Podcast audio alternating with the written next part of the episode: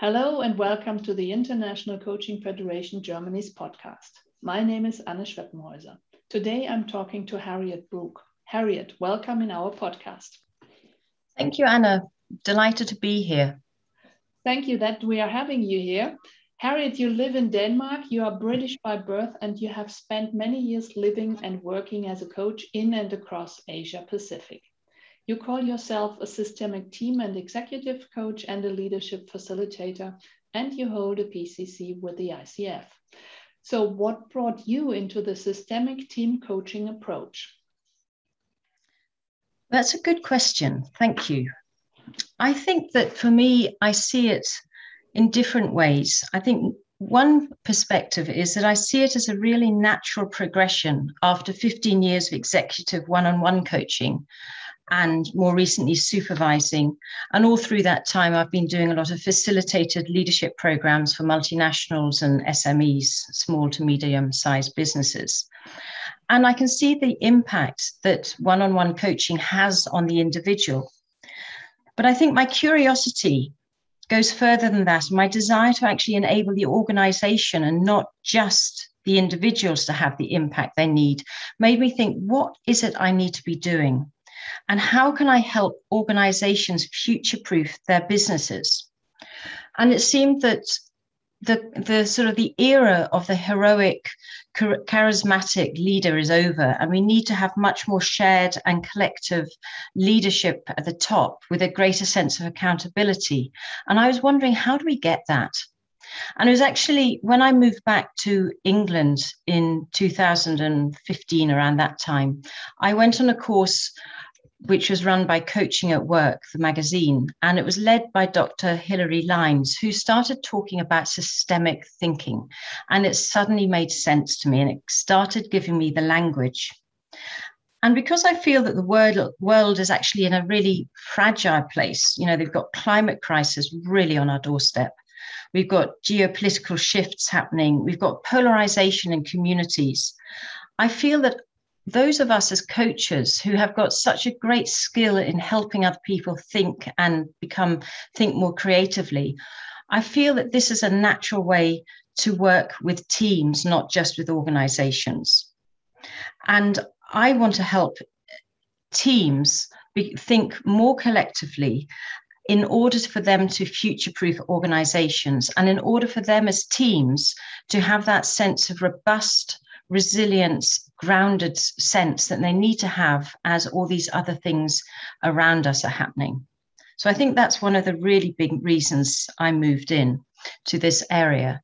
And the last point I think that's worth mentioning is again looking to the future and seeing how AI and machine learning is really going to be impacting um, how organizations work because AI, artificial intelligence, is going to be taking a lot of the more perhaps mundane jobs, which means that when we are working as, as people in organizations, we need to have ever greater set of interpersonal skills and skills that can allow teams to merge and be formed quickly. And I think this is a role that systemic team coaching can really help with. So that's where that's sort of the background, my context for why I I decided that this was the next natural step for me to take.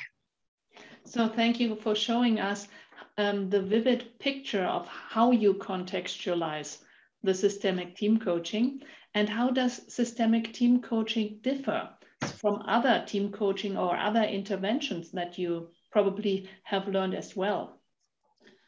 Again, uh, I think that's a, really valid question. And I think what's really important to emphasize here is that there's a raft of different team interventions, and all of them have a very valuable place and a very valuable role to play. So it's not that systemic team coaching is the one and only way. I think, as with um, many things, it's what is the best fit at the best time what I was looking at um, before coming on the call was looking at the International Coaching Federation's own team coaching competencies to see, um, you know, just refresh myself with them. And they actually have a really interesting framework on page three of the PDF, which you can find online. And it talks about the different types of team development modalities, going from team building, coach, team training, consulting, mentoring, facilitation. And then it talks about team coaching. And I like the way they not only talk about the different time frames, the different processes, but at the bottom, they talk about the ownership and who actually has the ownership of the work. And I think for me, this is where team coaching or systemic team coaching, both of them, shift in terms of the other ones, because in all of the other um, interventions, it's the instructor, the facilitator, the trainer, or whatever role they're showing up in that's really holding the piece and usually has been asked to come in to solve a problem for the organization. But the way a team coach shows up, or particularly a systemic team coach, is really in service of the organization and in service of the greater good that the organization is there to provide. And there are a number of different ways, um, different areas that I think differentiate it. Is always that the team coach is going in as a partner. You go in to partner with that organization and what thinking about what's best for that client that the team is part of. And then it's often about the time period that the engagement might last for.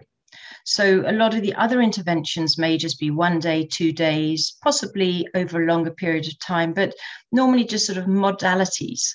And the team coaching mirrors very much an individual coaching engagement where you, you know, you start with a working out the overarching coach, coaching objectives and then thinking about with the team this time how are you going to co-create and do the work together so again how does it differentiate i would say that the role of the coach is very different to the role of a facilitator and I've got a quote somewhere here, which um, from David Clutterbuck, who is also very well known in the in the world of systemic team coaching, and he says, "If you know where the conversation is going, it's not coaching."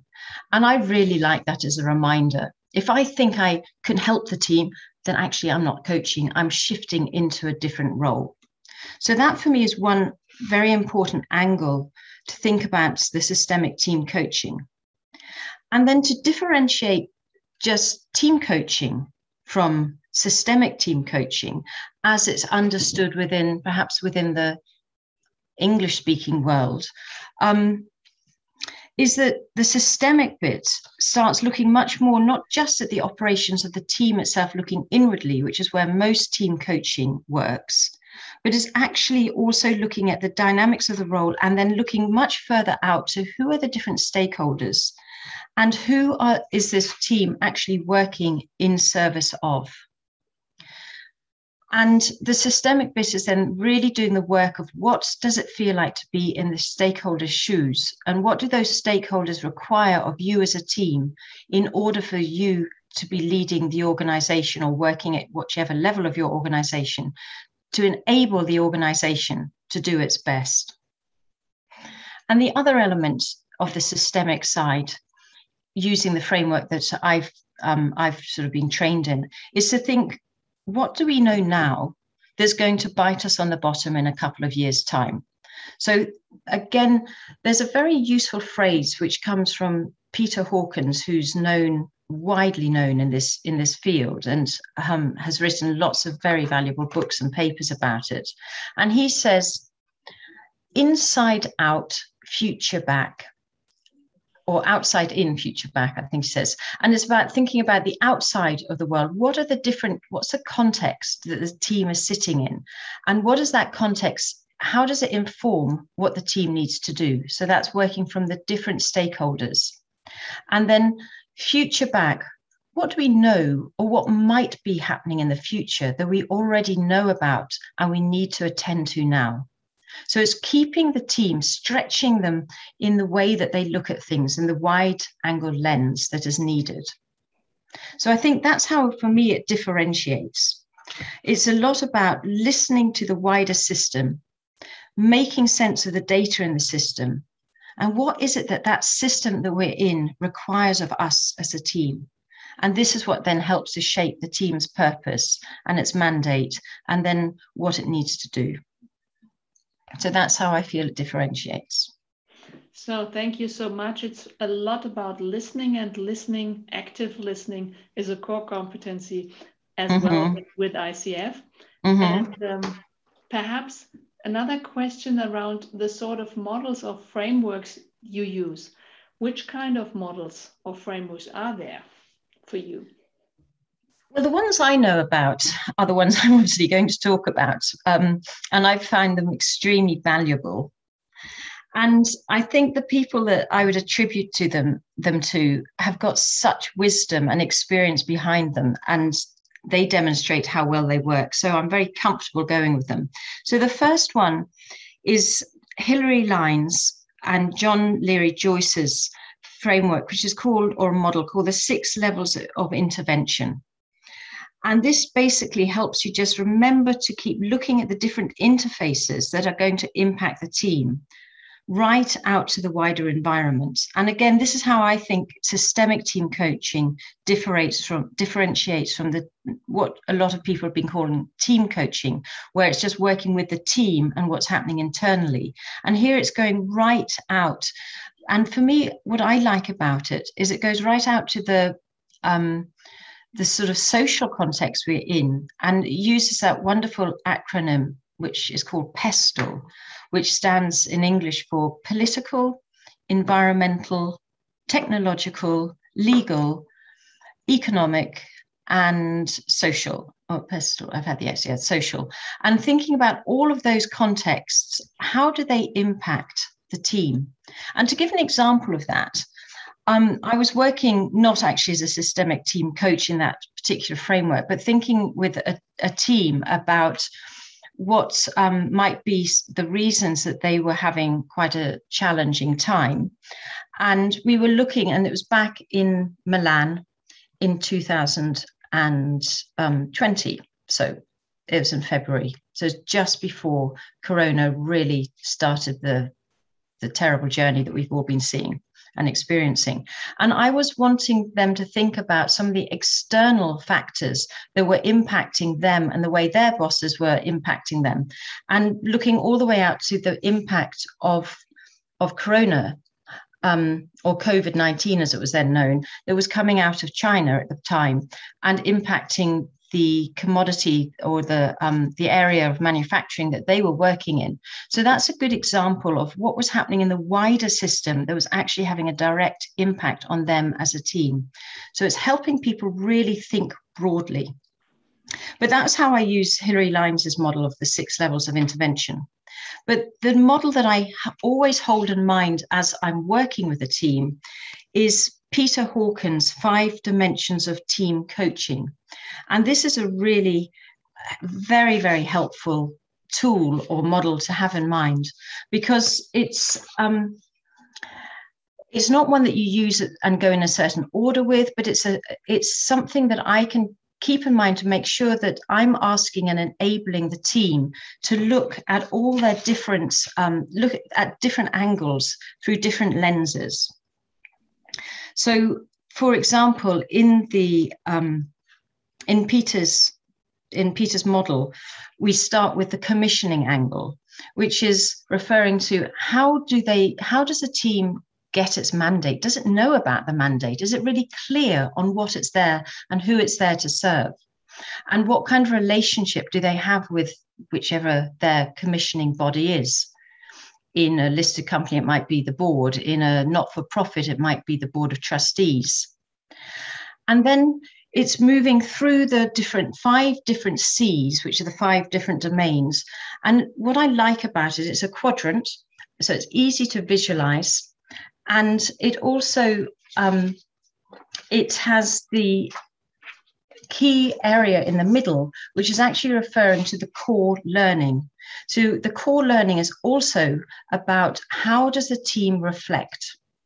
So the five modules are the commissioning, as I mentioned, the clarifying what does the team need to do? What are the roles? What's what is the clarification the team needs to have to deliver on this And then how are they going to co create it in terms of how are they going to look at their behaviors? How do they want their behaviors to change in order to deliver on it? And in order to then go the last place, which is to connect with the stakeholders again, how do they need to connect? both as a team and individually when they go out and talk to their different stakeholders so that they're really in alignment with what their mandate is.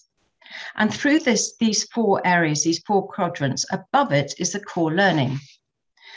And I spend a lot of time with teams on reflecting through the core learning about what is it that they are noticing about their process, about their dynamics, how are they interacting, what could be getting in the way, and you know if there's conflict, what is around this conflict that needs to be brought to the table. And during all of this, it's about the contracting that helps the team to feel really safe. So, those are two of the models. And in conjunction with that, there's a really good, um, it's called the TC360, which is a what I think is a, a really good assessment tool, which actually starts the process as soon as you start doing it. Because what that does is it looks at six different stakeholder groups one of which is the team. And it um, asks the stakeholder groups to fill in a questionnaire. And it um, comes back with different qualitative and quantitative data, which the team then needs to make sense of. And it follows Peter Hawkins' five dimensions. So it sort of ties together well. And why I like this is that it's a really good way to start the teams to start thinking who are their stakeholders. And it was a bit of a surprise to me at the beginning that some of the teams were just not in agreement or hadn't they were coming from such different angles. They didn't know who the other stakeholders were in the business. And that started them to realize the value of this these conversations we were having in the coaching sessions. So that for me was um, I think a really good t- tool to do because to use because it gives sort of independent data back to them. And I would personally like to be using it at both at the beginning of an engagement and then at the end of an engagement too, in a way of helping the team see where they have progressed and perhaps where else they could continue to work after the coaching engagement closes. So those are the, the key models that I use. So perhaps, thank you for, for showing these models. Perhaps you have an example of how you work um, with a team and perhaps you have a kind of a case study that you'd like to share with us and our listeners. Yes, certainly. Um, I've got a couple, but I think the one I'd like to talk about is how I used it in the not for profit sector, where I worked with in the UK um, with a community bank. And I think what was really interesting was this entire program, which were, or engagement, which from start to finish was probably 11 months, was done entirely online. And if before the pandemic, if someone had told me that's how I was going to work, I would have said, oh, I, you know, please give me a break. But actually, as we all know, we've had to adjust massively. And it's it worked very well to the point that I talked to the CEO recently, and she was saying how much she enjoyed it and having it as just online because it could be much more um, integrated into the everyday work without having to take lots of time out to go places, etc. So it became much more integrated in the way they could then use the work and um, develop things along the way as we as we work together. So what happened there? So systemically, it was a small community bank which provides um, reasonable loans to people in a set geographical area. These people needed to have the, the community bank needed to have good communication during COVID, and they were finding they were having a lot of problems um, communicating both internally and with all their different stakeholders. So we came together and we found out that they actually didn't realize who all their different stakeholders were. So again, using the TC360, we were able to focus on, on that, start the conversation and start doing some embodied work, even on screen to help them stand in the different stakeholders' shoes. their work depends a lot on a mesh of different partnerships, it's, um, as is the case with a lot of not for profit work. And they needed to have better communication with these people but because of a lot of different things happening socially a lot of change in the U, from the UK government having austerity measures which has meant a lot of their partners were losing people they had lost a lot of their key people that they would um, have communication with. And so through this through the coaching, we actually helped them work, or I worked with them to enable them to find out how could they better communicate and better build relationships, strong relationships with their stakeholders. And what actually came out as a major surprise, having done the TC360, was that their major stakeholder they had to work with was their internal one of the rest of the team. And they could see that was so critical. And they started doing that. And that started them then being much clearer on what all the different messaging and how to connect with their different partners. So in terms of how that worked, it was, as I said, we had some, it was over 11 year, 11 month engagement. We had two months setting it up, having the conversation, working with the team around what the um, coaching objectives were, and then um, working through. I did some stakeholder, uh, yes, stakeholder interviews as well as using the TC360 and then the data from that. And then we had nine different sessions, which were normally about two to two and a half hours using Zoom and working that way. And in between the sessions, they would then implement or perhaps even relive the session, having learned something about the way they had processed their data or how they processed their organization, their, their meetings. And one of their examples was they they were having a discussion around stakeholders and i let it run on even though it was quite painful hearing it and listening it in the muddle they were in.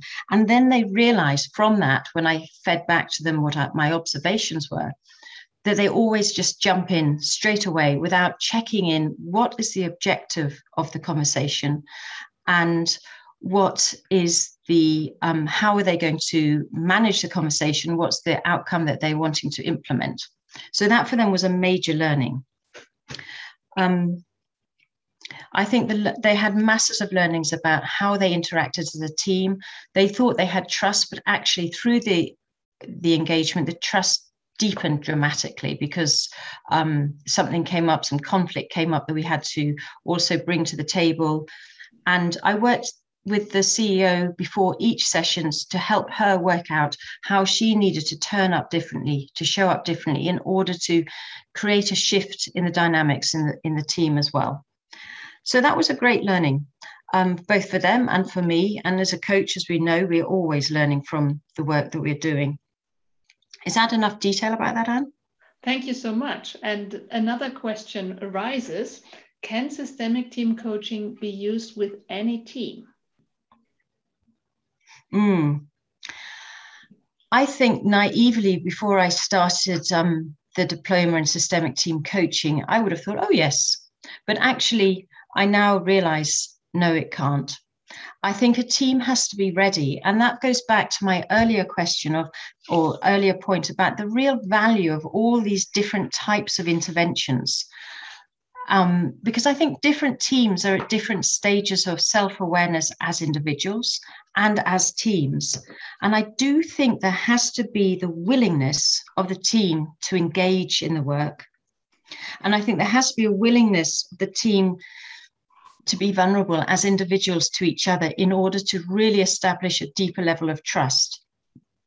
And I guess that I now go in and I talk to teams, you know, somebody, an organization calls me up and says, We've got this sort of problem. We think we need a bit of team building or something. Can you come and help?